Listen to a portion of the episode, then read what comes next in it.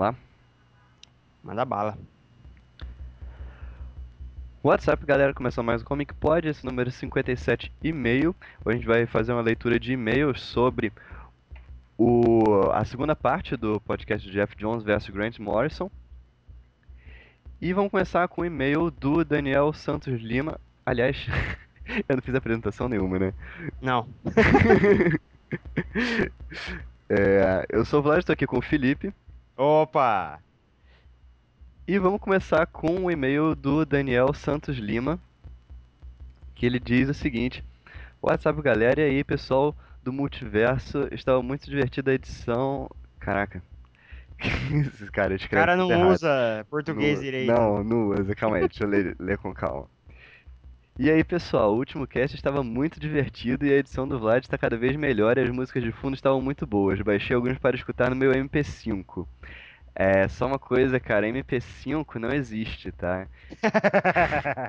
Isso é verdade. MP3 é um formato de áudio, MP4 é um formato de vídeo, MP5 não é nada. MP5 é igual Tropa de Elite 3 e 4 no camelô. Exatamente. Você baixou as músicas pro seu é, aparelho multifuncional que toca música. Enfim, voltando.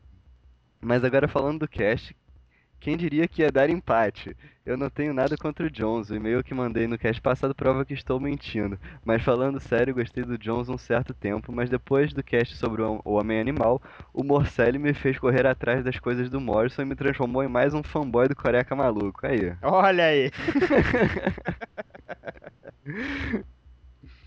O Jones escreveu sim coisas boas, mas sua escrita atual não está muito ruim. Até parei de ler O Dia Mais Claro. A história está bem ruinzinha. E É, eu ele- concordo com ele, cara. Tá, tá horrível. É, eu Tá não, eu, eu não, não li nada ainda. Espera, É, nessas horas você tem muita sorte de não ler Scan, cara. Você, é um tempo que você não está perdendo. É, pois é, né? E aí ele manda aqui, de cada round ele faz uma análise rapidinha. Legal. Aí ele começa, Superman vs Superman. O Superman do Morrison, assim como o Cavaleiro das Trevas, é uma história definitiva, e se tivesse continuação, assim como o Cavaleiro das Trevas, seria ruim. O Superman do Jones também é bom, mas o do Morrison ganha no quesito de não precisar pisar na cabeça de ninguém pra ser bom. Batman vs Lanterna Verde. O Batman do Morrison é muito bom. Eu estou lendo atualmente e está muito foda. O Lanterna Verde do Jones está muito caído e tá ruim. Até parei de ler.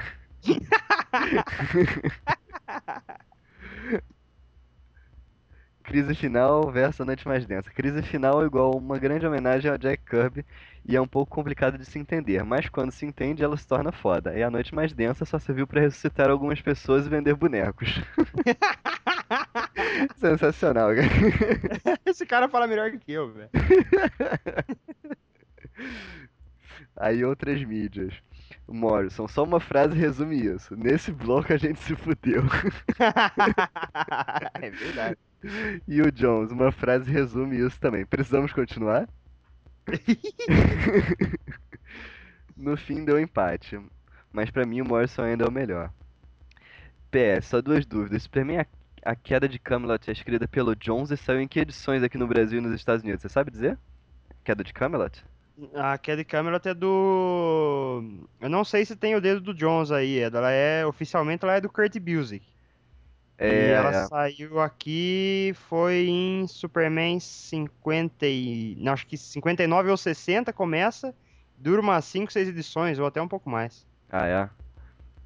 Ela é é- grandinha. Lá, lá fora ela saiu encadernada em dois volumes, que ela é uma historinha grandinha. Caramba. Mas é, é antes do Jones assumir o Superman, né? Ah, sim, sim. É, ele ele tinha escrito o primeiro arco, né? Do Um Dia Depois, que ele escreveu ele e o Kurt Busiek juntos. Aham. Aí depois veio a queda de Camelot só com o Kurt Busiek sozinho. Mas é antes da Crise Infinita, né? É, não, depois. É um- Aí depois já? É, é o. Tem um ano depois, né? Tem o primeiro arco de um ano depois, que é os dois juntos escrevendo. Aham. Aí depois já vem a queda de Camelot. Ah, tá. Esse arco do Superman um ano depois, eu, eu comecei a ler e ele começou muito bom, mas o final é muito ridículo. Eu não lembro do final, cara. Eu lembro dele. Ah, ele perde os poderes, né? É, não, não, ele tá é. sem os poderes, né? Ele tá sem os poderes, aí até Ah, aí, é? beleza. Ele dá umas porradas no Luthor, né? É, é, é muito ruim. que bosta. Mas enfim, vamos ler uns comentáriozinhos aqui, ó. E a gente contou o final pro cara, né? Que legal. Ah, mais ou menos, né? Porque. Ó, vou jogar uns comentários aí.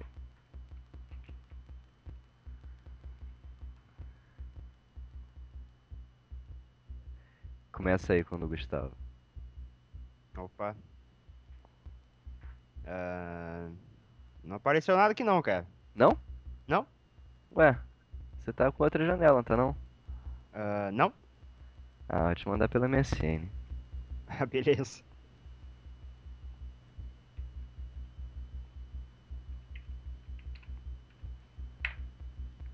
Aí.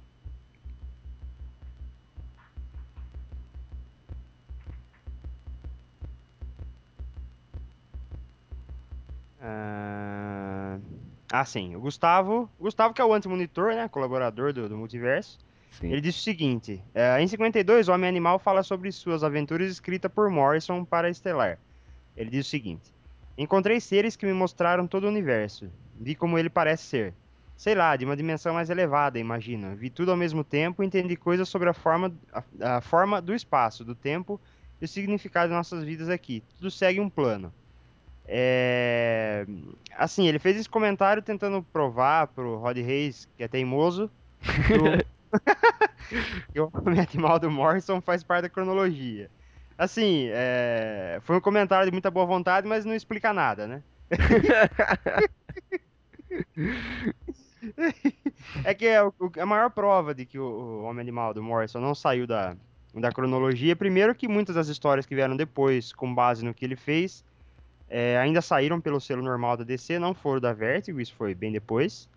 E das poucas vezes que ele foi usado na Liga Europa, pelo Kate Giffen ou em outros lugares, até pelo Geoff Jones na, na mensal do, do Gavião Negro, ele segue, arrisca tudo que o Morrison impôs, né, para ele como personalidade. Então, nada foi perdido, assim, nada foi perdido, nada foi distorcido.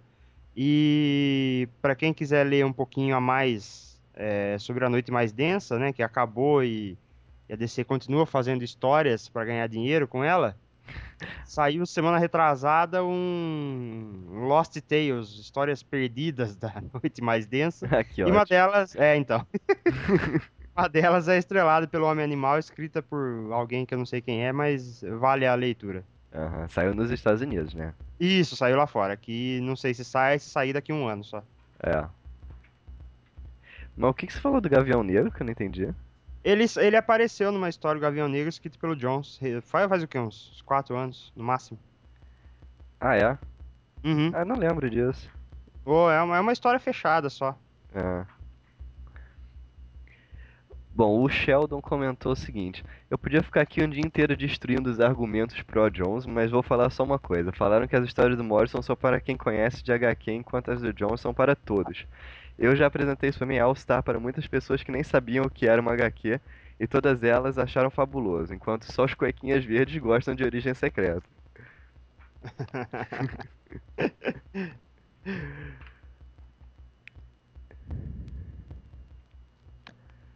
Vamos lá, deixa eu pegar o do CGN pra você. Acho que vai- Tá faltando um pedaço.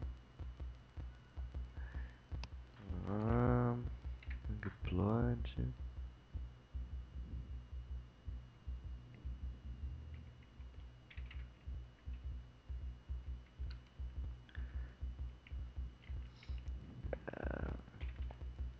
Pois é, MSN é um saco. Fica cortando as mensagens. Vai lá. Beleza. É, o CGN disse o seguinte: é complicado. Acho que eu votaria com certeza no Morrison depois dessa parte. Se bem que, quanto a essa questão de assinaturas das histórias do Morrison, eu não sei bem. O Alan Moore, em um momento, saiu da DC depois de grandes histórias. Ele cita aqui V de Vingança, Mãos do Panda, no Watchmen Piada Mortal. Ele escreveu vários arcos para os Wildcats e Young Bloods, puta merda, cara. Entre outros, mas massa velha pela necessidade de, escrever, é, de querer escrever histórias para adolescentes. Eu meio que não lembro de ver isso em nenhuma obra do Morrison de histórias não tão carregadas de marca registrada dele. No máximo, quem sabe, os X-Men. Já o Geoff Jones não tem nenhuma história que eu lembre com esses elementos tão presos a quadrinhos de utilizar o máximo que os quadrinhos podem oferecer. Vocês comentaram bem isso, mas olhando dessa forma, parece que o Geoff, que o Geoff tem o lado mais showman do Alan Moore, com certeza. E o Morrison o lado ácido, mesmo crendo que nenhum desses dois goste do Moore. É verdade também. O Como que pode tem um hot site supimpa do Alan Moore, mas creio que não é cabível um versus ou podcast dedicado a ele, será? Será? É, é, Ah, cara, eu acho que a melhor coisa que a gente poderia fazer com o Alan Moore é um podcast falando mal dele, né? Falando que ele é um velho, escroto, recalcado. que- É. Rapidinho, Eu cara, acho só que esse tem- negócio de marca registrada, cara, é complicado, assim. Porque ela, ela também pode mudar, ela é mutável, né? A mar-? Morrison não usa a mesma marca Não. É, que ele usava há 30 anos atrás, de repente, ó, 25 anos atrás, que é quando ele começou, né? É. É. É. Ô, foi mal, cara. Ô, o telefone tocou de repente. Olha o cara tomando piaba do chefe dele. é, não, nem é. Então, eu tava falando esse negócio de marca registrada aí. Ah, Que é, o, o Morrison, assim, ela é mutável, né? O Morrison não tem a mesma marca registrada do Homem Animal, por exemplo, né? Ele tem o estilo dele que não é necessariamente uma marca registrada. né? é, é. O Geoff Jones realmente ele não tem estilo nenhum. O estilo dele é dê-me dinheiro. Enquanto o que eu estou fazendo der dinheiro, é assim que vai ficar.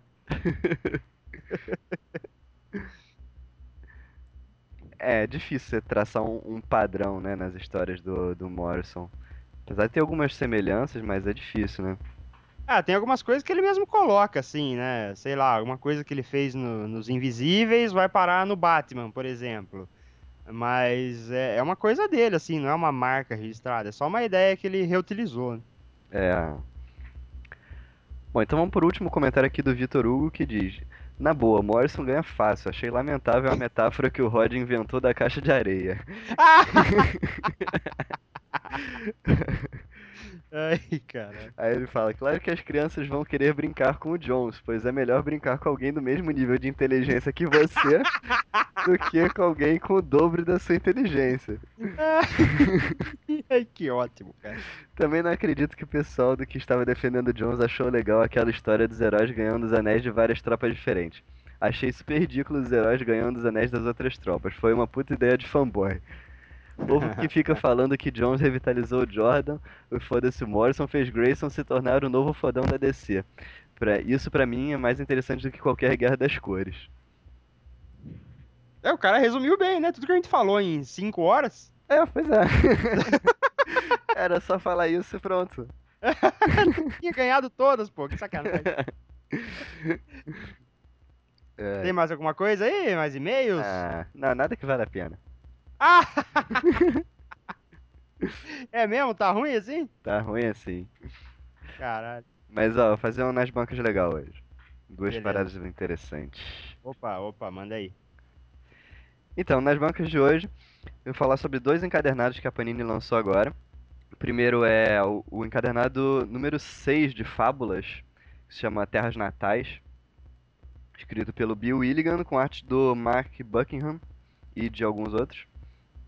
E essa história é bem interessante porque ela mostra de novo as terras natais das fábulas, né? Da onde elas saíram, né? Onde elas moravam antes de virem para o nosso mundo. Uhum.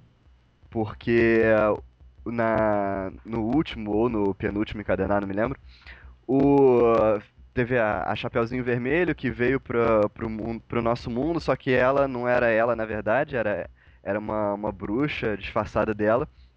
E o, o garoto azul ficou puto com isso, porque ele era apaixonado pela Chapeuzinho Vermelho. E, e aí ele pega duas armas, armas místicas, né, que, que eles tinham lá, que é uma espada que corta qualquer coisa, não pode ser quebrada, e um manto é, protetor que também não pode ser perfurado. E aí ele pega essas armas e vai para as terras natais confrontar o adversário, né? Que é o, o líder lá da, da rebelião que expulsou as fábulas Uhum. e tomou conta das terras natais, né? E ele vai lá confrontar o cara, e aí a gente finalmente descobre quem é o adversário, que eu não vou dar spoiler aqui, mas a história é muito boa, tá muito legal essa, esse volume. E antes de- dessa história das terras natais, ainda tem uma história curta em duas partes, que focada no, no João, aquele do pé de feijão. ah, do pé de feijão. Ô, o João é um filho da puta, né, cara? Ele matou gigante. Ele é um canalha. Ele, ele vai pra Hollywood, aí ele arma um. Ele, ele monta um estúdio lá, e aí é, é muito legal, que ele é um trapaceiro desgraçado. Mas, É, eu não li, ah, não li nenhum volume de fábulas ainda. Fábulas, cara, Fábulas é muito bom e é a única coisa que o Bill Willigan consegue escrever. O cara é muito ruim, velho. Cara, ali, a, a Sociedade da Justiça dele está prestes a começar aqui no Brasil. Deve começar agora em dezembro ou em janeiro, não sei. É. E se você é um cara que compra mensalmente Liga da Justiça, pare agora enquanto é tempo. Troque Pô. suas edições no sebo, cara. Desista porque é um lixo. Pô, mas vai começar a liga do James Robinson. E também é outra bomba. Juntando com o Flash do Jeff Jones. Nossa, é uma revista inteiramente descartável, cara. Dá pra você limpar a bunda, se pá. O Flash vai, vai ser lá também? Vai, mas acho que não vai começar agora não. Agora eles vão publicar a Noite Mais Densa Flash. Ah, tá. Que é uma bosta também. Aí deve começar Flash. depois disso, eu acho. Ah, tá, entendi. É o Flash. Pra quem gosta de bonequinho, vocês vão ver o Flash de azul nessa minissérie. Ah, que legal. Mas é, essa edição de Fábulas tá bem legal. E tá com 196 páginas custando R$ 24,90. Massa. Eu gostaria de fazer um comentário rápido, rápido sobre fábulas. Tá. Não sobre fábulas, mas sobre é, lançamentos em geral da, da Vertigo e Wildstorm da Panini, que estão cada vez mais sensacionais. Assim, eles, eles fizeram a promessa um ano atrás de, de trazer é, esses materiais que não chegaram aqui direito em todos esses anos. E depois de um ano eles cumpriram muito mais do que qualquer outra editora já tenha prometido aqui no Brasil sobre Vertigo e Wildstorm. Assim, eles fizeram mais por esses selos do que qualquer outra editora. É, não estou culpando eles, tá? Imagino que a situação deles, por serem menores, também tenha sido complicada. A editoração nos quadrinhos há, há, sei lá, 10 anos atrás aqui no Brasil era muito pior do que é agora. Aham. É, só que a Panini tem feito um trabalho, assim, irretocável. É, eu que moro aqui no, no interior de São Paulo, tem várias coisas que não chegam por causa da, da distribuição setorizada. Mas esses encadernados, a mensal da Vertigo, chega tudo, cara. Hoje mesmo eu dei uma passadinha na banca, tava lá o Fábulas. É, eu só não comprei porque começar do 6 deve ser um negócio meio idiota, né? É, eu comecei do, do, do 4, do 3 ou do 4, acho que foi do 4. Ah, que é o Marcha dos Soldados de Madeira. Isso, é, é. É o primeiro deles, né, da Panini. É o primeiro da Panini, é. Aí depois eu Legal. comprei o, o volume 1, os outros eu não consegui. Ah, legal. É, eles estão é. fazendo um trabalho bom, cara, tá? Estão, me- mere- merece que, seja comprado caso você goste, tenha interesse. Porque além de todo o trabalho editorial bem feito que, que eles estão fazendo, ah, o preço tá muito acessível, assim. Então a gente real, finalmente tá, tá tendo uma fase bem, bem farta da, da Vertigo por aqui. Ah, com certeza, cara. A, a Panini tem feito um trabalho excelente com a Vertigo. É, a, a Pixar até que se esforçou um pouco, lançou algumas coisas legais, mas eles tinham vários problemas que Uhum. não, não funcionou. Mas a Panini tá lançando as coisas direitinho, tá muito bom. Tá maneiro. Bom, o outro encadernado é o Jonah Rex. Ah, massa. O volume 2? Volume 2, As Armas da. Vingança. Sensacional. Escrito pelo Jimmy Palmiotti e pelo Justin Gray. Tem desenhos do Lucky Rose e de alguns outros. Agora, eu, eu li agora, recentemente, o 1 e o 2. Li em seguida, que eu não tinha lido Uhum. ainda. E é engraçado, porque são seis histórias em cada edição, né? Uhum. E cada história é fechada, né? Ela não continua. Isso. Exatamente. É, se eu não me engano, cara, desculpa te cortar. Não, pode falar. É, se eu não me engano, a proposta original do- dos dois, quando eles foram. Quando eles pegaram a revista pra escrever, né? Que a DC reofereceu a, a marca para os dois escreverem, assim, que o, o Jonah Rex já estava abandonado fazia tempo dentro da editora. é, eles tinham essa proposta de não fazer uma cronologia nova pra ele. Eles, pe- eles pegariam tudo que já foi feito com o Rex. Porque o Rex ele tem vários buracos cronológicos, assim. Porque antes ele era do Velho Oeste, depois teve um Ziriguidum lá que mandou ele pro futuro. 2000 e caralhada. Depois e... da crise. É, é isso, isso mesmo. Então ele ficou com um monte de buraco cronológico, assim, sabe? Então eles ficam preenchendo esses espaços com histórias fechadas, sabe? E daí, interessante. e daí eles pegam alguns desenhistas legais. ah, Um, um desenhista desse segundo volume aí da Panini é o Tony Desuniga, que é um dos criadores do Rex, né? Sim, é verdade. Ele faz uma história também no volume 1. Ah, é verdade, tem razão. Faz mesmo. E o Jonah Rex, pra quem não conhece, é um pistoleiro, um, um cowboy do Velho Oeste, sei lá. é o Clint Eastwood. É o Clint Eastwood desfigurado. E ele é um caçador de recompensa, né? Então sai, ele sai pelo Velho Oeste procurando alguém pra matar e alguém que pague pra receber o morto, né? Exatamente. Ele vende o presunto, né? Exatamente. Assim, eu achei interessante, só que eu acho que, assim, ler em sequência, como são histórias separadas, fica meio cansativo. Uhum. E como eu li as 12 de uma vez só, no final eu já tava de saco cheio. Mas lendo assim separadamente é legal, sabe? Aham.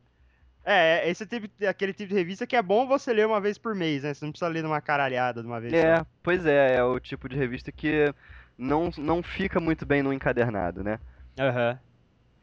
Mas, mas as histórias são legais.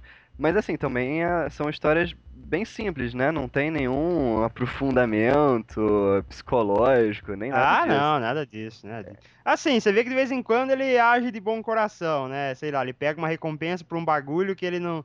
Que ele acha que ele não devia ter feito. Aí ele pega e larga o dinheiro no chão e vai embora, sabe? Umas coisas assim. É, verdade, é.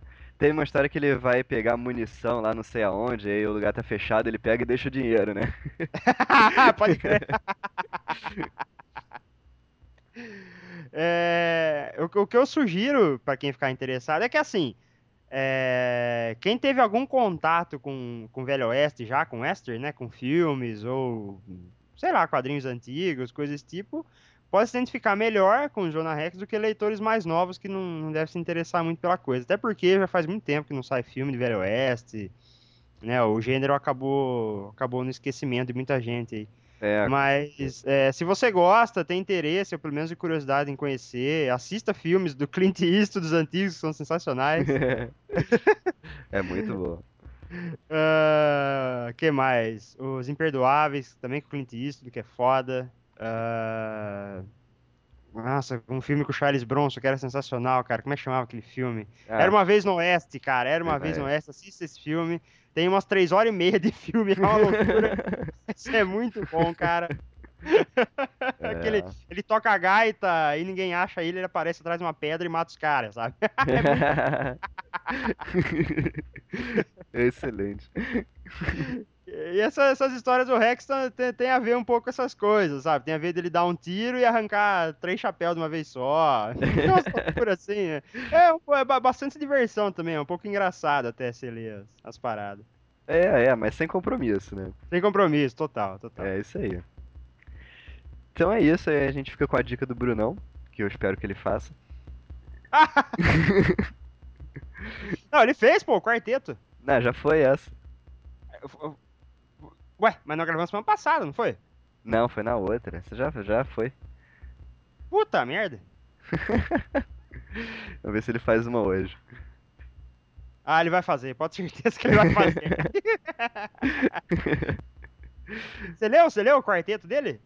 Eu comecei, eu comecei, é, saiu agora o Universo Marvel 6, né? Ah, sim, Aí é, eu li, né?